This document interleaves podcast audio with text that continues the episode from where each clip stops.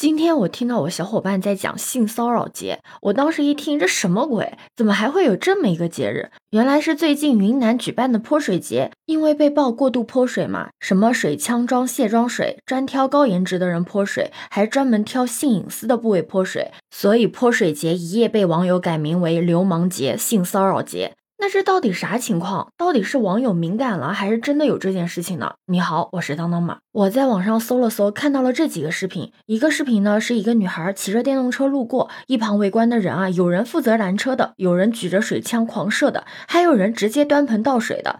另外一个视频呢，是两个女孩坐在电动车上，被来自四面八方的水枪袭击，根本就没有办法躲避，没有办法，最后呢，只能弃车而逃。而最有争议的一段视频呢，就是一个女生，她的雨衣突然被路人给扒了，而他同行的朋友呢，后来也说自己和这个女生呢是一起来云南旅游的，就是想要过来体验一下云南当地的泼水节的，但是没有想到泼水的人会对女性隐私部位涉水。而当事人呢，也对雨衣被拉扯的行为感到非常的生气。而这一系列的事情呢，很快就在网上发酵了起来。网友们呢，也是议论纷纷。主要呢，分为两个阵营，一个呢就是反感阵营，就是觉得泼水节的这个节日啊，越来越变味了，感觉大家呢都在借着泼水节的活动干着恶俗的事情。另外一部分的网友呢是维护阵营，就觉得只是当地的文化而已，别人家好好的一个传统节日，结果被大家抹黑成这个样子。如果不能做到尊重当地的文化，建议下次还是不要去了。不知道你的想法是什么？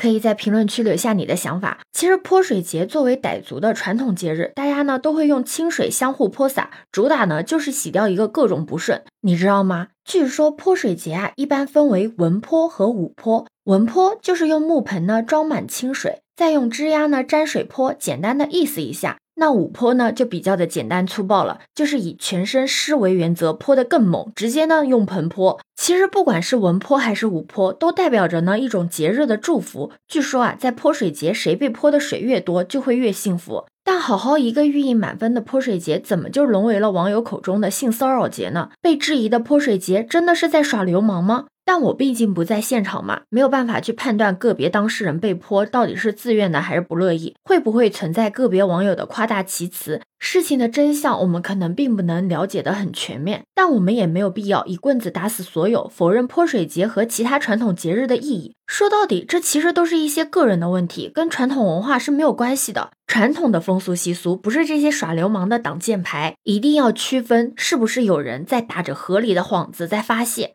而且呢，云南的一些地方也发布了文明泼水的规定，严禁以泼水为名侮辱调戏妇女。对此你有什么看法呢？可以把你的想法留在评论区哦。如果你喜欢我的话，也可以在我们常用的绿色软件搜索“当当马六幺六”就可以找到我哦。欢迎你的订阅、点赞、收藏、关注。这里是走马，我是当当马，拜拜。